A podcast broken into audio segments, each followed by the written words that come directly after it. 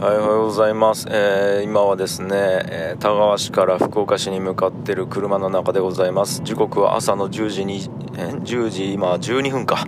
でございますと。いやー、寝坊しましたね。えーちょっとこれ、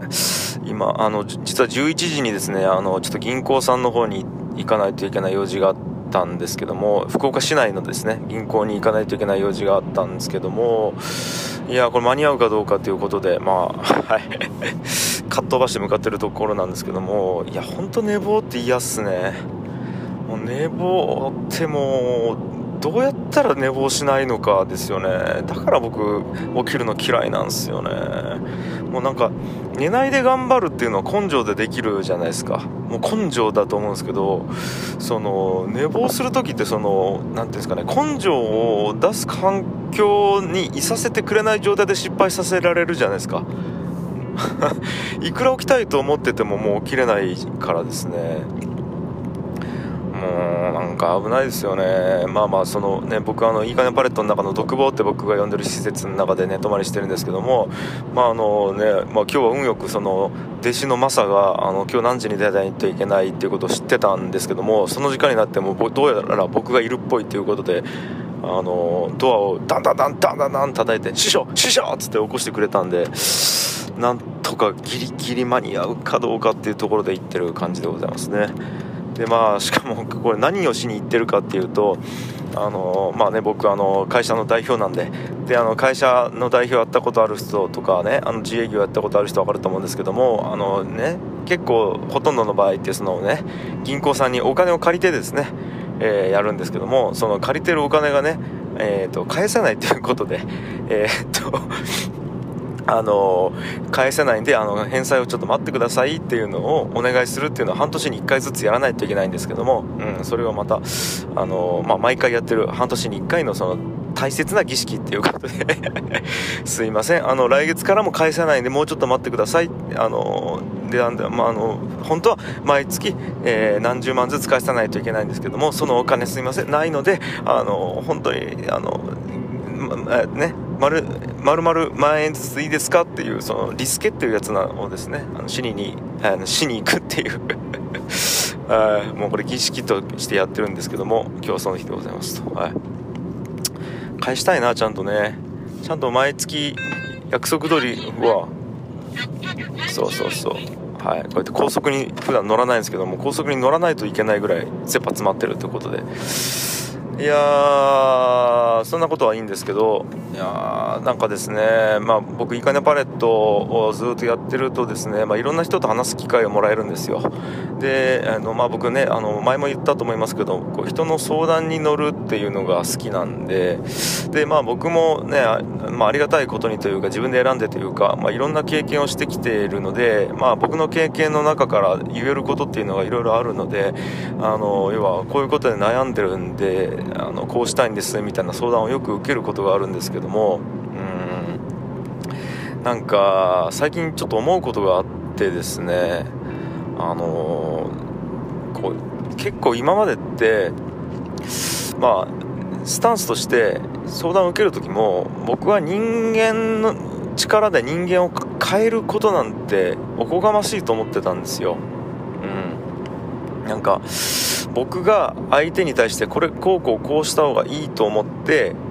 うーんそしてそれをこうこうしろよみたいな。絶対こうした方がいいみたいなことを言ってで、えー、とその通りに人を動かすみたいなことってやっぱこうおこがましいと思ってたんですね。しなんか僕にしてやれることとかあんまりなくてあのできることはもう本当にアドバイスだけであとは自分がどう動くかはもう自己責任みたいな感じで僕は結構思ってた節があったんですよね、まあ、それがま謙虚だと、うん、それぐらいの謙虚さを持ち合わせていないといけないおこがましい自分みたいなもんがっていうのを結構思ってたんですけどもやっぱこうあまりにですね多くの相談を受けるんですね。で受けるたびにどうも今の状況をその相手のですね相手の今の状況を見てるととても幸せそうに見えないことが多いんですよやっぱり、うん、でなんかこれ2つあると思ってて今ネガティブな状態になってるっていうのの、えー、と2つ状態があると思ってて1個はそのやっぱ困ってるけど不幸じゃないっていう状態ってあると思うんですよ。うん、なんかこう困っそうそうあの課題が見えててそれに対して立ち向かってて答えは出てないんやけどその状態は不幸じゃないっていう状態とその状態を不幸だと感じてる状態ってこれ大きく違うと思っててうん。これ本当にねいつもゲームに例えて申し訳ないんですけどもあのゲームでダンジョンに立ち向かってボスが倒せないってなった時にこう困ってるじゃないですか。倒せないから。でもそれゲームやってる人ってやりたいからやってるわけじゃないですか。その別にマジで辛いんだったらやめたらいいじゃないですか。そのゲームもうあのわざわざしなくていいんで。でも困ってて解決したい問題課題が目の前にあるけどなんかそれを解決すること自体が楽しかったりとかそれでやっぱなんか学びを得たりとか後々につながるからやるわけじゃないですか、うん、だから困ってるっていうこととそれを根本的に自分が望んで選択的に選んでるっていう状態であの別で考えないといけないんですね。うん、だからそれで言うと自分自身をじゃあうんと客観的に見ているとずっと困ってるんですけどずっと絶望はしてないような感覚はありますね。うん。っていうか、まあ、ちょっと僕の場合はちょっと特殊か。絶望してるっていうこともうんと糧と思ってやってるので絶望しに行ってる節があるのでうんまあいいやちょっとごめんなさい。僕はちょっとあの1個レイヤーが違うんでおそらく、えーと、僕は参考にならないのでちょっと一旦置いといてあの本当に不幸に見える時があるんですよ。相手を見てると。でそういう時にも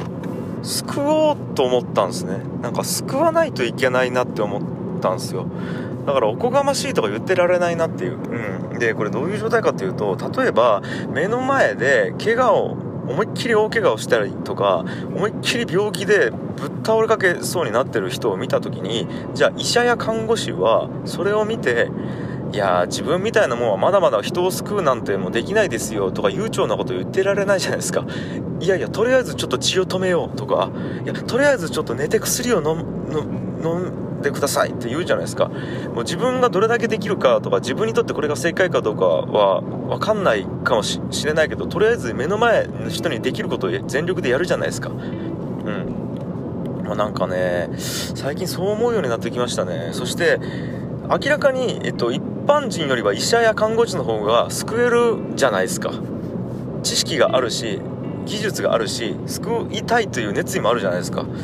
あ自分はもうそこの立場にいるんだっていうことを明確に理解しとかないとこれ正確じゃないなって思ったんですね。ファクト認識として。うん。あの残念ながらというかもう明確に多分目の前で困っている人より僕の方が経験をしていて答えを知っていて考えも深く、えー、と考えた経験があってそれに対する、うんと、答えの精度も高いっていうことをちゃんと理解してないとこれって逆にうんと何て言うんですかねこう謙虚謙虚さの中で、えー、自分はできないんだって思うこと自体がもう不誠実なんじゃないかなっていうことを最近思ったんですよね。なんか不誠実そうそうそう。それって嘘だなと思ったんです。なんか不誠実というか、うんまあ、不誠実なんですけど。うーんだからちゃんとあるがままを見ないといけないなっていうのを思ったということで僕はもうなんかね救える人は救いたいなって思ってる感じです。うん。ですかね。